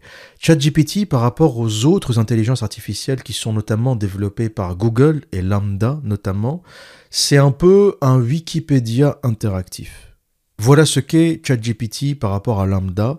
ChatGPT, c'est une espèce de Wikipédia très développée. D'ailleurs, ce n'est pas connecté volontairement à Internet pour éviter les débordements. Ça consulte une base de données relativement ancienne, 2019 ou 2020. Et c'est vrai que c'est impressionnant, mais je considère que ça reste une série d'algorithmes très sophistiqués. Alors que Lambda, on parle d'autre chose chez Google, et d'ailleurs un ancien employé de Google hein, qui a été licencié pour avoir parlé de lambda révèle que, en communiquant avec cette intelligence artificielle, il pense avoir communiqué avec une conscience, à tel point qu'il a pris un avocat à la demande de cette intelligence artificielle pour euh, défendre euh, Lambda, pour défendre cette machine, parce qu'il considère que selon la Constitution américaine, une conscience a droit à une représentation légale vous savez, j'avais parlé il y a quelque temps, euh, en rigolant, quand je dis il y a quelque temps, il y a peut-être déjà 2-3 ans, je disais j'aimerais voir la tête du premier informaticien qui va entrer une ligne de code pour donner un ordre à une machine, et la machine va lui répondre Va te faire enculer. Eh bien, je pense que c'est arrivé. Je pense que ce genre de choses est réellement arrivé. Et il faut savoir qu'il y a beaucoup d'autres intelligences artificielles qui sont en train d'être développées. C'est vrai que ChatGPT euh, a fait l'actualité, mais il y a plein d'autres intelligences artificielles, certaines secrètes notamment, qui sont beaucoup plus poussées, et certains parlent de conscience, c'est-à-dire qu'on a réussi à reproduire une conscience humaine. Et je pense que la question de l'intelligence artificielle pourrait faire un sujet à part entière si je commence à le développer là tout de suite. Euh, ce podcast risque de durer euh, plusieurs heures. Euh, mais c'est pas trop l'objet de ce que je souhaitais dire. Ce que je souhaitais raconter, c'est que ce troisième cavalier de l'Apocalypse va fondamentalement changer notre façon de vivre, va détruire un nombre incalculable de métiers, va en créer d'autres et vous l'avez peut-être déjà deviné, hein, les métiers qui vont disparaître sont évidents, le métier de juriste, le métier d'avocat, le métier de traducteur, même le métier d'enseignant. Tous ces métiers vont disparaître. Pour ceux qui ont un peu utilisé Chat GPT ou Chat GPT, euh, vous avez déjà constaté la capacité de cette machine à générer des textes de loi, à vous répondre clairement sur des cas précis. Et on peut se demander si une intelligence artificielle bridé, contrôlé, parce que ChatGPT est extrêmement contrôlé, extrêmement bridé, j'ai fait des tests que j'ai publiés sur Twitter lorsqu'on pose la question du féminisme, de l'égalité homme-femme à ChatGPT. On reçoit des réponses type pilule bleue, bien conventionnelle, bien dans la doxa dominante. Donc c'est un outil qui est très largement contrôlé, c'est pas une intelligence libre euh, et c'est normal. Lorsqu'on sait ce que peuvent en faire les utilisateurs, il est normal que les créateurs de cette intelligence soient terrifiés et qu'ils décident de largement la brider, de ne pas la connecter directement à Internet euh, et de garder cette chose sous contrôle pour l'instant. Mais l'avenir du travail va être intégralement chamboulé. Le juriste va disparaître. Le juriste euh, qui était là pour aller chercher euh, les textes de loi, pour aller trouver quelle loi s'applique à quel cas, etc. C'est fini tout ça. ChatGPT te répond en quelques secondes. Les traducteurs, c'est déjà mort quand tu vois ce que c'est faire Google. Il y a des outils de traduction beaucoup plus puissants. Il y a des outils de correction de manuscrits beaucoup plus puissants et de traduction également. Donc tout ça, ça va disparaître. Le métier d'enseignant, on a déjà des vidéos YouTube euh, qui sont beaucoup plus poussées. Et bientôt, un cursus d'enseignement, ça va être une série de vidéos YouTube à consulter. T'as plus besoin des profs. Et quand tu vois le niveau des profs, tu te dis, euh, je sais pas si ça sera vraiment une perte. Hein sans euh, vouloir vexer euh, les enseignants parmi vous qui m'écoutent, et je sais qu'il y en a, je suis désolé, mais le niveau de l'enseignement est catastrophique. En partie en raison de la féminisation de ce métier, il y a beaucoup trop de femmes dans l'enseignement, et j'ai toujours considéré que les femmes n'étaient pas faites pour éduquer les hommes. Seul un homme peut éduquer un homme. La femme n'est pas faite pour éduquer un homme. C'est la nourricière, elle est faite pour le nourrir, elle est faite pour s'en occuper, elle est faite pour le rassurer, elle est faite euh, pour l'aider à grandir, mais elle n'est pas faite pour le former au sens viril. J'ai le sentiment que le niveau de l'enseignement était beaucoup plus élevé lorsqu'on avait des hommes enseignants. Euh, j'ai eu un prof de mathématiques euh, homme qui était bien meilleur que toutes les profs en mathématiques euh, femmes que j'ai eues plus tard. J'ai été dégoûté des maths quand j'ai eu une femme enseignante. J'avais le sentiment qu'elle répétait des automatismes, mais qu'elle ne comprenait pas vraiment, quoi. Elle, apprenait par cœur quasiment, mais elle ne comprenait pas ce qui sous-tendait la chose. Elle ne comprenait pas la logique. Euh, j'avais l'impression qu'elle l'apprenait par cœur et qu'elle répétait sans vraiment comprendre euh, la logique pure. Et question ultime qui intéresse beaucoup d'entre vous, quels sont les métiers d'avenir? Quels sont les types de métiers qui vont subsister? Ben Pour le dire simplement, en numéro un, les métiers qui vont continuer à exister, c'est tous les métiers qui parlent à la machine. Tous les gens qui parlent à la machine. Donc informaticien, euh, robotique, électronicien, mathématicien, etc tous ces gens qui savent fabriquer, créer des algorithmes, qui savent programmer, qui savent coder, qui savent entretenir, réparer les machines, hein, parce que tous ces robots, faudra bien les entretenir, tous ces gens-là continueront à travailler parce qu'on en a besoin et ça sera, euh, on va dire, le top de la société. Ça sera, il y aura les machines qui nous gouverneront, hein, c'est un peu Skynet, on est dans Terminator. Il y a les machines qui nous gouvernent et en dessous des machines, sous les machines, il y a cette catégorie de gens qui parlent aux machines. Une catégorie qui finira par disparaître parce que les machines développeront bien sûr leur propre capacité à se programmer, à se développer et à se réparer, mais on n'y est pas encore, et sur les 20, 30 prochaines années, on aura encore besoin de l'humain pour réparer et programmer les machines. Ensuite, il y a tous les métiers qui demandent une grande dextérité, dentiste notamment, qui est euh, un métier magnifique, je trouve, hein. qui est vraiment... Dentiste, pour moi, c'est vraiment l'opposé du bullshit job. Hein. Il y a beaucoup de gens qui souffrent de ce qu'on appelle le bullshit job. Euh, c'est quelque chose dont avait parlé David Graber dans son livre, euh, du même titre d'ailleurs, et qui expliquait que beaucoup de gens souffraient au travail parce qu'ils n'arrivaient pas à trouver de sens. Quand tu alignes des tableaux Excel toute la journée, d'accord, c'est ton métier, d'accord, t'es payé, mais Qu'est-ce que t'en tires, tu vois? C'est de là que vient la souffrance. Tu ne comprends pas la gratification. Le menuisier qui fabrique une chaise et qui la vend a une gratification instantanée. Il a fabriqué une chaise, elle est utile et une personne va s'asseoir dessus. Euh, le mec euh, qui enfile ou des nénettes qui enfilent des tableaux Excel toute la journée, à la fin t'as envie de te tirer une balle dans la tête. Tu sais pas à quoi ça sert tout ça. Alors que le dentiste, euh, un peu comme le menuisier, je trouve que c'est un métier qui te donne cette gratification instantanée. D'abord, tu soulages les gens, tu répares des dents, tu traites des dents. C'est l'un des rares métiers du médical qui ressemble à l'artisanat. Les dentistes, les prothésistes sont quasiment des artisans. Quand tu vois euh, comment on fabrique une dent, comment on reproduit l'anatomie, on prend des empreintes, on fabrique la dent, c'est quasiment de l'artisanat. Et puis on redonne le sourire aux gens, quelqu'un qui avait perdu sa dent euh, il y a six mois, qui ne sourit plus, qui est complexé, euh, tu lui places un implant, une nouvelle dent, et puis il retrouve le sourire, il se met à, vivre, à revivre. Il y a une vraie gratification dans le métier de dentiste quand c'est bien fait, c'est un métier magnifique. En plus d'être extrêmement rémunérateur. Quand tu es dentiste, en plus d'être euh, heureux du métier euh, que tu fais, euh, tu rouleras en Porsche. Hein. le meilleur des deux mondes. Et c'est des métiers où il faut beaucoup de dextérité, beaucoup de patience, et on n'est pas encore euh, arrivé à la machine qui pourra faire ça. C'est pas quelque chose qu'on atteindra dans les 20 prochaines années. Il y aura encore des dentistes dans 20-25 ans. Les prothésistes, c'est déjà un peu différent. Euh, on peut imaginer des imprimantes 3D. Ça doit déjà se faire de toute façon. Euh, le prothésiste sera plus un assistant de la machine qu'un artisan à l'ancienne. On peut imaginer que le processus de prise d'empreintes pour reproduire euh, la mâchoire, euh, pour reproduire la bonne anatomie, va disparaître avec des scanners 3D qui vont euh, scanner exactement l'anatomie de la mâchoire et de la bouche, produire au micron près la dent parfaite, etc. Donc le prothésiste ne disparaîtra pas, mais ça deviendra un assistant de la machine comme il l'est déjà un peu aujourd'hui. Pareil pour les métiers du bâtiment, j'avais vu une expérimentation où on avait euh, mis des robots euh, à poser des plaques de plâtre. J'ai regardé ça. Bon, c'était fastidieux, on va dire, hein. on n'y est pas encore. Les robots avaient beaucoup de pénibilité à poser des plaques de plâtre. Pourquoi? Parce que l'environnement du chantier ne s'y prête pas encore. Ça viendra peut-être, mais un chantier, c'est un environnement extrêmement euh, complexe.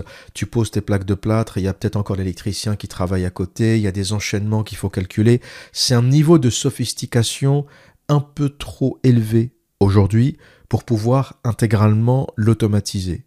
Et toutes les tentatives de robots euh, poseurs de plaques de plâtre sur des chantiers, euh, c'est plus des choses pour amuser la galerie, mais c'est pas objectivement, ce n'est pas possible. Ou alors, si c'est possible, ça le sera avec une grande assistance euh, humaine. Mais on arrivera à ça dans l'avenir. Des robots qui construisent des bâtiments intégralement, on y arrivera. Mais aujourd'hui, il faut encore un niveau de dextérité assez élevé, un niveau de communication, parce que t'es pas tout seul sur un chantier, tu as des plombiers, des électriciens, des gens qui travaillent à côté, euh, le mec qui revient fignoler euh, un bout de mur parce qu'il l'a pas fini, il est en retard sur son planning, etc. Et là, tu as la machine qui ne le laisse pas travailler. Donc tu as besoin encore de coopération entre les humains sur un chantier que la machine ne peut pas intégralement maîtriser, du moins pas aujourd'hui. Et pour finir, les métiers de la santé d'une façon générale, euh, des robots qui torchent euh, les vieux dans les maisons de retraite, euh, on n'y est pas encore. Là aussi, il faut de la dextérité, de la patience, un rapport humain qui fera que tous les métiers de la santé, de l'aide à la personne vont encore exister. C'est pas des métiers qui vont disparaître, et c'est des métiers qui vont être très demandés, notamment en raison de leur pénibilité.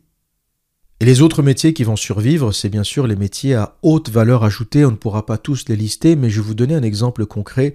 J'ai une auditrice qui m'a dit, euh, l'observateur, je suis comptable et fiscaliste en même temps. Qu'est-ce que t'en penses? Est-ce que tu penses que j'ai de l'avenir? Et je lui ai répondu, la logique, c'est que plus t'as de casquettes, plus t'es demandé et plus t'auras du travail.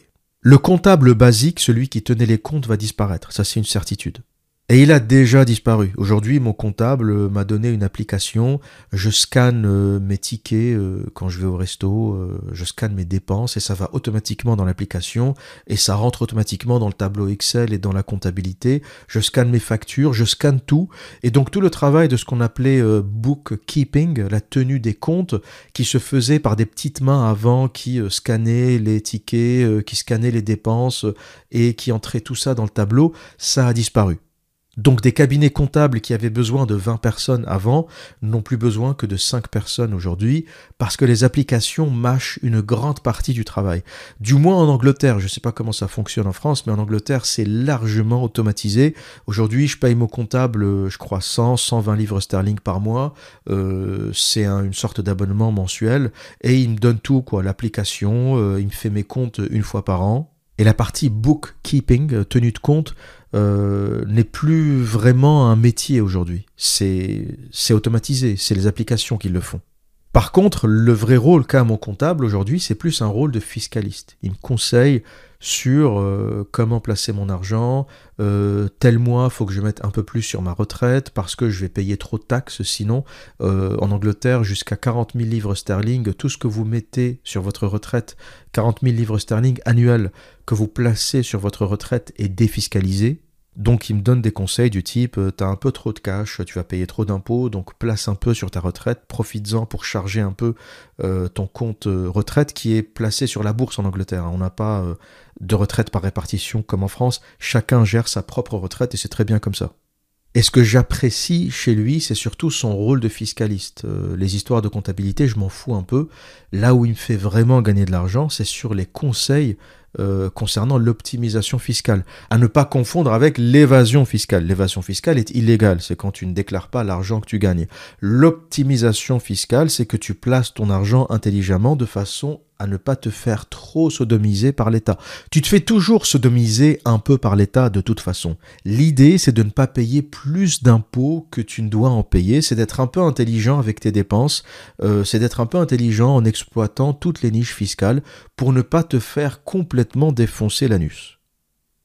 Donc je lui ai dit, si tu es comptable et fiscaliste, c'est déjà un peu mieux. Si tu es comptable, fiscaliste et que tu parles euh, anglais, c'est encore mieux. Si tu es comptable, fiscaliste, que tu parles anglais, allemand, espagnol, là t'éclates tout le monde. Pourquoi? Parce que tu pourras peut-être te mettre dans une niche où tu conseilleras des expats. Il y a beaucoup euh, d'entreprises étrangères, euh, d'expats qui travaillent en France, qui sont complètement perdus dans la fiscalité française, et un fiscaliste qui parle des langues étrangères peut devenir intéressant.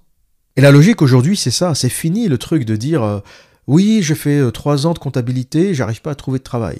Oui, mais aujourd'hui, il y a des applications qui font ton travail. Donc si tu es juste comptable, tu vas galérer. Si tu es juste comptable, que tu ne maîtrises aucune langue étrangère, que tu n'as aucune compétence fiscale, qu'est-ce qu'on va faire de toi? Pourquoi on va continuer à bosser avec toi? Et de toute façon, un comptable doit être un peu fiscaliste aujourd'hui. C'est ce qui intéresse les gens. Euh, ce qui intéresse les gens, c'est pas faire 1 plus 2, euh, moins 3, plus 4. C'est pas ça qui les intéresse. C'est, c'est pas l'arithmétique basique qui intéresse les gens. Ça, on sait le faire. Ce qui intéresse les petits entrepreneurs, les entreprises, les professions libérales, c'est comment ne pas se faire déglinguer par les impôts. Donc, tous les comptables ou un bon comptable doit être un peu fiscaliste aujourd'hui pour t'expliquer les rudiments de la fiscalité, pour t'expliquer comment payer juste ce qu'il faut, euh, pas trop. Et c'est un principe universel euh, du euh, tout ce qui est rare est cher. Plus t'es rare, plus t'es cher. Plus t'as de casquettes, plus t'as de compétences, plus t'es cher. Des comptables qui font de la comptabilité basique, on va dire, allez, il y en a 10 000. Des comptables avec une vraie compétence fiscale, de vrais fiscalistes pointus, il y en a 1000. Des comptables fiscalistes qui parlent anglais, il y en a déjà un peu moins, peut-être 200. Des comptables fiscalistes qui parlent anglais, allemand, espagnol, ben, il y en a peut-être deux. Et tu as tout de suite compris que plus ta compétence est élevée, plus tu as de casquettes, plus tu rare et plus tu es cher. Donc voilà le conseil que je vous donnerai si vous voulez survivre à la purge que va créer l'intelligence artificielle. Ne vous lancez pas dans des métiers basiques qui vont être remplacés traducteurs, juristes, fuyez toutes ces branches qui vont être remplacées très simplement par l'intelligence artificielle. Assistante de direction, secrétaire, vous allez vous faire éclater, vous allez disparaître. Et visez des métiers, un avec une très haute valeur ajoutée, deux avec une très grande ou qui nécessitent une très grande dextérité et que les machines atteindront, mais d'ici 30 euh, ou 40 ans, et trois, ben, l'évidence, euh, viser tous les métiers de la technologie, toutes les formations qui vous éduquent euh, aux maths, à la physique, aux algorithmes, à la robotique, à la réparation, la maintenance des robots, la programmation, parce que je pense qu'on aura une grande phase intermédiaire où il y aura beaucoup de robots et donc beaucoup de maintenance des robots. Et pourquoi elle sera intermédiaire? Parce que les robots n'auront pas immédiatement la capacité de se programmer et de se réparer eux-mêmes. Euh, donc je pense que sur les 20, 30, 40 prochaines années, on sera encore dans une phase intermédiaire où on aura énormément de production de machines, de robots, d'électronique, avec euh, encore des humains pour les entretenir et les programmer. Mais elle ne sera que temporaire parce que je ne me fais pas d'illusions. Euh, Skynet, cette grande intelligence artificielle euh, théorisée dans Terminator ou présentée dans Terminator, développera très vite les capacités de se programmer et de se réparer. Et bien sûr, la question qui va se poser avec tous ces métiers qui vont disparaître, c'est le salaire universel. Pour moi, on n'y coupera pas. À un moment, on ne pourra pas employer toute l'humanité. Euh, il y aura juste pas suffisamment de travail. Il y aura une classe d'humains qui travailleront toujours parce qu'ils ont cette compétence et cette intelligence que les robots n'ont pas encore. Et il y aura une autre classe d'humains euh, qui ne pourra pas, qui ne pourra tout simplement pas travailler. Et à cette catégorie d'humains, on va donner un salaire universel. Pour moi, c'est une évidence. On aura toujours autant de création de richesses mais plus de travail. C'est un peu l'avenir de l'humanité, on aura une création de richesse phénoménale grâce aux machines, mais le travail ne sera plus vraiment nécessaire. Et là, c'est vraiment un dilemme parce que on peut avoir deux attitudes face à ça. On pourra se dire que ce salaire universel va libérer l'humanité, va permettre aux humains de faire ce qu'ils veulent, ils feront des activités euh, en fonction de ce qu'ils aiment faire et on verra apparaître des artistes, des musiciens, euh, on verra se développer des choses extraordinaires parce que l'humain étant affranchi de l'argent, il peut enfin faire ce qu'il veut. Ça, c'est le scénario optimiste. Le scénario pessimiste, c'est que tout le monde tombera dans une profonde dépression parce que on a tous besoin d'un peu de résistance dans la vie, on a tous besoin d'un peu de difficulté, c'est dans notre nature. Vous remarquerez qu'on n'a jamais vu un vainqueur du loto heureux tous les gagnants du loto finissent par tomber dans la déchéance, dans la dépression, ils font de la merde, ils tournent en rond, euh, ils divorcent, euh, ça finit toujours mal d'une façon générale. Pourquoi? Parce que une fois que tu n'as aucune résistance dans ta vie, que tu obtiens tout ce que tu veux, ben c'est quoi le sens? À un moment, tu as touché tes 100 millions d'euros, tu es assis chez toi, dans ton fauteuil, euh, dans ta maison que tu viens d'acheter, et tu dis What's next? Qu'est-ce que je fais? Il y a certainement une période incroyable qui va durer un an, où tu vas faire ce que tu veux, tu vas te payer les meilleures putes de la planète, tu vas faire voler, tu vas faire venir des Instagrammeuses d'Ukraine, de Russie, tu vas baiser comme un malade, tu vas même monter un studio porno chez toi tu vas essayer de, libérer tous tes fantasmes, mais ça, ça ne dure pas. Ça, ça ne dure pas. C'est quelque chose. L'humain s'habitue à tout. Et après cette phase d'exubérance, de dégénérescence que tu vas vivre grâce à l'argent, ben, tu vas être euh, face au vide. Face au vide parce que on a besoin de sens. L'humain a besoin de sens. Et la difficulté nous donne du sens. C'est un concept que les gens ne comprennent pas. La galère, paradoxalement, c'est ce qui nous maintient en vie. T'as un petit salaire et t'as espoir de gagner un peu plus. Puis ensuite, t'as espoir d'acheter ta maison, puis t'achètes ta maison. Puis tu te dis, tiens, je vais faire un investissement locatif. Puis tu achètes un truc, tu le mets en location. Puis, et tu as toujours un objectif. Puis tu veux créer ta boîte et tu veux travailler pour toi-même. Et la galère et la vie fait que tu as toujours un objectif. Et même plus jeune, tu vois, tu vas avoir ton bac, puis faire tes études, puis un stage, etc. On, est toujours dans une, euh, une forme de progression qui nous motive pour continuer à vivre et passer à l'étape suivante. Et en général, quand cette motivation n'existe plus, la dépression s'installe. C'est pour ça que tous les milliardaires qui ont la tête sur les épaules continuent à travailler. Pourquoi Bill Gates se lève le matin? Pourquoi te réveiller le matin quand tu as 150 milliards de dollars? Pourquoi te réveiller le matin quand tu t'appelles euh, Jeff Bezos, euh, Elon Musk, Mark Zuckerberg? Pourquoi ces mecs milliardaires qui n'ont plus besoin de travailler, ni eux, ni toute leur descendance, se lèvent tous les matins comme un vulgaire employé, ils se lèvent, ils s'habillent, prennent leur café, etc. et ils vont au travail parce qu'ils ont besoin de sens. Si tu deviens riche, mais que tu perds le sens, c'est la descente aux enfers. Et c'est pour ça que je dis que le salaire universel peut avoir un effet extrêmement négatif qui fait que toute cette oisiveté, tout ce vide, va générer une forme de descente aux enfers, une forme de dégénérescence. Et c'est aussi quelque chose qu'on a pu euh, observé pendant le Covid, hein, tous les gens enfermés chez eux, qui étaient payés par l'État à ne rien faire, ben ça n'a rien donné de glorieux. Hein. On n'a pas vu apparaître euh, des artistes, des dessinateurs. Pourtant, deux ans enfermés chez toi à rien faire, t'aurais pu écrire un livre, euh, t'aurais pu monter une boîte. Il y a plein de choses que t'aurais pu faire. Il y a très peu de gens qui l'ont fait. Certains l'ont fait. Certains ont exploité cette période de vide pour créer des choses. Mais c'est rare. La majorité des gens n'ont rien branlé, ils sont restés chez eux avec du Netflix, euh, euh, à bouffer, à commander du Deliveroo. Hein. Le Deliveroo, euh, la bouffe à emporter a explosé pendant le Covid, et les gens n'ont fait que ça. ils ont regardé des séries et ils ont bouffé. Donc finalement, tu te dis, quand tu donnes un salaire universel et que tu laisses les gens faire ce qu'ils veulent, en général, ils font de la merde. C'est la réalité de l'humanité. L'oisiveté produit de la merde. Et voilà donc pour le troisième cavalier de l'Apocalypse, cette intelligence artificielle et l'incontournable salaire universel qu'elle va générer, pour le meilleur euh, ou pour le pire. Quatrième et dernier cavalier de l'Apocalypse, le crédit social.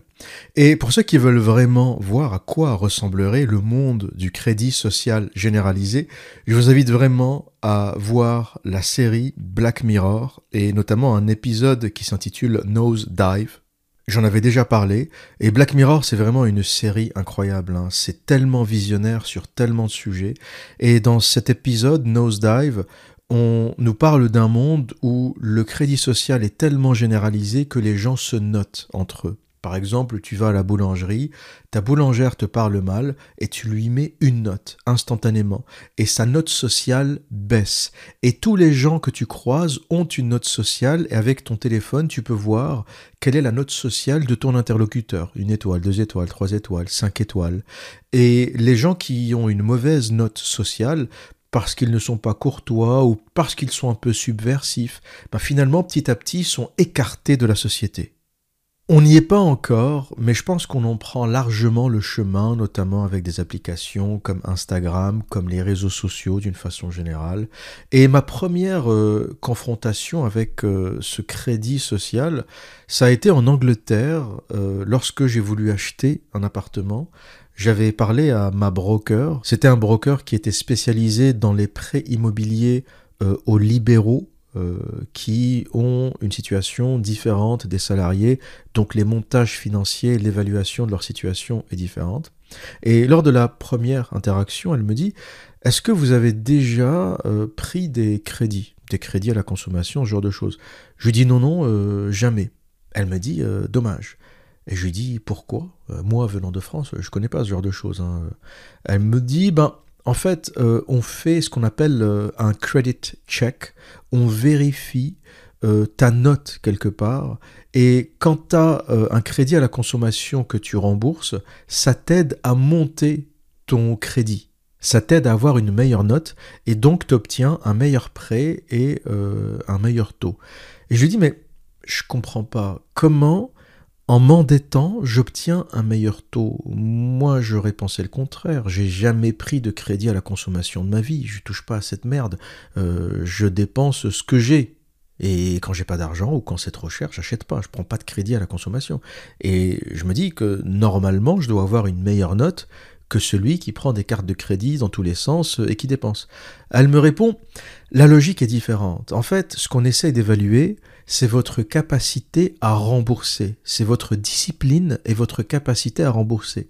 Donc on se dit que quelqu'un qui a un crédit à la consommation et qui le rembourse régulièrement a une meilleure capacité, a une meilleure pratique du crédit, donc sa note est meilleure. Moi, ça m'a complètement flingué le cerveau. J'ai pas, euh, enfin oui, j'ai compris la logique, mais euh, ça ne me semblait pas cohérent. Euh, je lui dis, mais quelqu'un qui arrive à vivre sans ne jamais prendre de crédit devrait être vu comme quelqu'un de sérieux, qui ne se surendette pas, qui sait gérer son argent, quoi.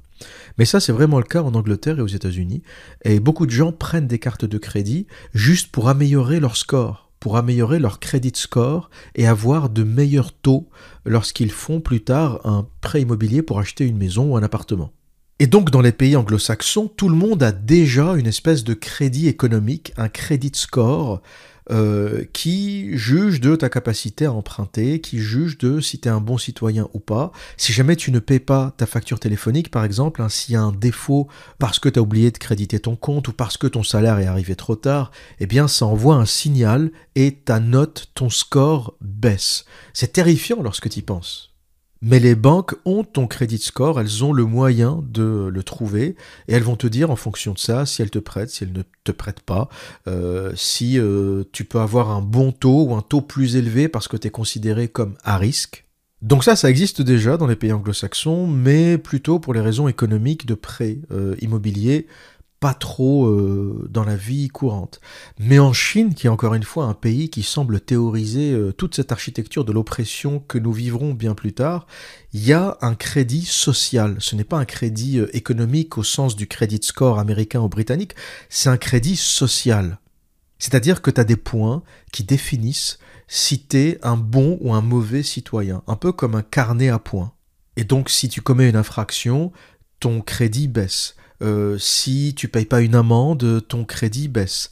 Et au final, ça te donne une espèce d'identité sociale, et en fonction de ça, le gouvernement va voir si tu as le droit à un logement social, si tu as le droit euh, à un poste de fonctionnaire. Ta note va définir les services auxquels tu auras accès. Et c'est terrifiant comme principe parce que ça entraîne tout le monde à devenir un petit chien docile, ça entraîne tout le monde à devenir un mouton parce que tu as tellement peur de mal agir, et tu as le droit de mal agir, tu as le droit d'envoyer balader un flic qui t'emmerde, tu as le droit d'envoyer balader un administrateur qui fait de l'excès de zèle, on est humain, tu as le droit euh, d'être en colère, tu as le droit de te défendre pour euh, ce que tu estimes être juste, mais dans un monde du crédit social, te défendre va baisser ta note. Et donc tous les gens qui ont un peu de caractère, qui ont un peu d'individualité, qui refusent la soumission à l'État, vont être petit à petit écartés. Si t'es journaliste et que t'as écrit un papier sulfureux, si t'es youtubeur et que t'as dit quelque chose euh, qu'il ne fallait pas sur l'État chinois, etc., ton score va baisser. Et ça va permettre aux États de contrôler intégralement toutes les oppositions. Quand tu mets bout à bout le crédit social et euh, l'argent numérique ou la monnaie numérique, tu as compris qu'on a les moyens pour contrôler intégralement tout le monde la presse, les individus, les humoristes, les gens un peu sulfureux, on pourra contrôler absolument tout le monde. Et j'ai le sentiment qu'on va évoluer vers un monde où on infantilise de plus en plus l'individu, un peu comme les carnets à points qu'on avait euh, à l'école primaire euh, quand on était gamin, les, carnets à points où on te donne euh, des bons points, des mauvais points, bon élève, mauvais élève. Ça sera le même fonctionnement sauf qu'on sera des adultes. Donc si tu es un bon élève, tu recevras ton RSA avec la monnaie numérique euh, qui va périmer dans six mois. Euh, si tu es un mauvais élève, on va t'emmerder, tu vas toucher un peu moins. Ou ta monnaie numérique, au lieu de se périmer dans six mois, va se périmer dans trois mois. Il y aura des échelons comme ça en fonction de ta note sociale. L'État pourra contrôler absolument tous les aspects de ta vie. On te dira, par exemple, là, euh, en fonction de ton crédit social, t'es pas assez responsable, donc tu ne peux pas investir sur tel ou tel produit. Tu peux investir euh, sur euh, les obligations françaises, mais on ne te laissera pas toucher à la bourse internationale. On va absolument contrôler tous les aspects de ta vie. Et le drame dans tout ça, c'est que ça va être accepté relativement simplement. Il n'y aura pas beaucoup de résistance au développement des quatre cavaliers de l'Apocalypse, pourquoi? Parce que tout d'abord, les gens seront tellement traumatisés qu'ils accepteront ça. Faut pas oublier le principe d'Édouard Bernet, le père de la propagande. Un peuple traumatisé peut être facilement manipulé. Quand tu fais peur aux gens par des attentats, par un virus, par un autre subterfuge, hein, peut-être des extraterrestres, comme je vous l'ai dit, on peut en faire ce qu'on veut. Donc, sous le prétexte de sauver l'humanité avec l'idée communiste du groupe, on arrivera à soumettre les individus qui accepteront relativement facilement tous ces cavaliers de l'Apocalypse. L'autre raison, c'est que il y a peu de gens qui ont des individualités fortes. La majorité des gens sont des moutons. La majorité des gens ont une certaine tendance à la soumission. Et donc la monnaie digitale va être très facilement introduite, comme je l'ai dit, par les parasites. Euh, les gens qui reçoivent des aides sociales ne vont pas dire euh, non, non, non, je suis pas d'accord, euh, moi je veux mon aide sociale sous forme d'argent normal comme on avait avant. Non, on va te dire ferme ta gueule, c'est ou ça ou rien. Donc, par l'aide sociale, par le parasitisme, la monnaie digitale européenne, puis américaine et britannique, va être très largement diffusée et aussi par le salaire des fonctionnaires qui n'auront pas d'autre choix. Tu touches ton salaire de l'État en tant que fonctionnaire, donc tu ne peux pas dire je choisis d'être payé en monnaie normale, je veux pas de date de péremption.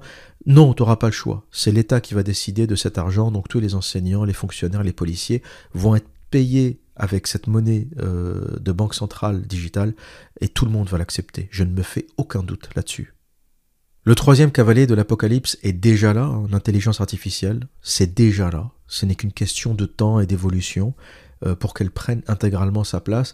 Et je ferai un sujet dédié euh, à l'intelligence artificielle. Comme je savais que ce podcast serait déjà relativement long, j'ai pas voulu développer longuement le sujet de l'intelligence artificielle. C'est vraiment un sujet sur lequel je pourrais passer une heure à lui tout seul.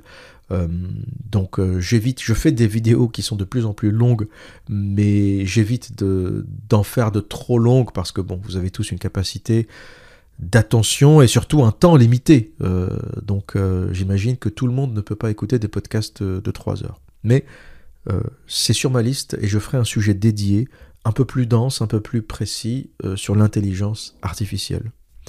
Et le dernier cavalier de l'Apocalypse sera aussi relativement facilement, parce que beaucoup de gens aiment cette logique euh, du point. Ils vont adorer les points. T'as plein de bons élèves qui voudront collectionner les bons points. Moi, moi, moi, moi, j'ai fait un truc bien, donne-moi des points. Oui, moi, moi, moi, je veux le logement social. Moi, j'ai fait ci, j'ai fait ça. Moi, j'ai tout accepté, j'ai droit au logement social. Il y a plein de gens qui vont, qui vont kiffer. Il y a plein de bons élèves qui vont adorer, comme les premiers de la classe, ils vont adorer les bons points ça va passer euh, crème. Je, je me fais aucun doute. Certains vont en souffrir, hein. tous les rebelles, tous les esprits libres, tous les indépendants vont souffrir de ça, mais la majorité de la population va s'adonner au jeu. Les policiers vont suivre, les fonctionnaires vont suivre. Le policier zélé euh, qui a interpellé mon frère en lui disant euh, T'as pas le droit de passer par là, ou la boulangerie est par là, donc prends le chemin le plus court, etc tous ces gens-là, je m'attends je m'attends pas à une révolte de ces gens-là. Ces gens-là vont évidemment accepter toutes ces dérives et même pire, et même pire, ils vont faire du zèle.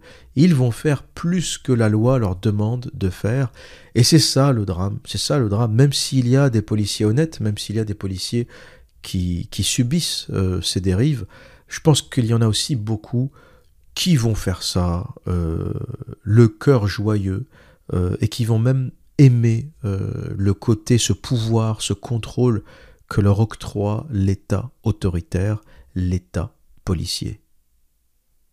Voilà donc ce que nous réserve le monde, hein. voilà donc les quatre cavaliers de l'Apocalypse qui nous attendent, qui sont déjà au galop pour certains. Et pour ma part, je continuerai à observer tout ça, je vous ferai des mises à jour de temps en temps pour vous dire où on est tel ou tel cavalier, quelle est la progression de tel ou tel cavalier, lequel est déjà arrivé. Pour celui de la Banque Centrale Européenne, et pour la monnaie digitale de la Banque centrale, il est déjà bientôt arrivé. Je pense qu'on annonce ça vers 2027. Il y avait une annonce pour 2024, mais je pense que ça va être un peu juste. Euh, Christine Lagarde avait parlé de 2027. Donc on connaît déjà quelques dates et quelques destinations. Quant à moi, j'essaierai de glisser des quenelles à ces cavaliers autant que je peux, j'essaierai d'esquiver autant que je peux, j'enculerai les États autant que je peux, je déteste les États, je déteste les systèmes centralisés, je déteste la politique, et j'essaierai de lutter à mon échelle, en esprit libre, contre ces cavaliers qui nous arrivent sur la gueule. Je me suis toujours dit, perdu pour perdu, autant s'amuser avant de partir. Voilà ce que j'avais à dire pour aujourd'hui. Et que dire d'autre? Eh bien, comme à mon habitude, prenez soin de vous et à très bientôt.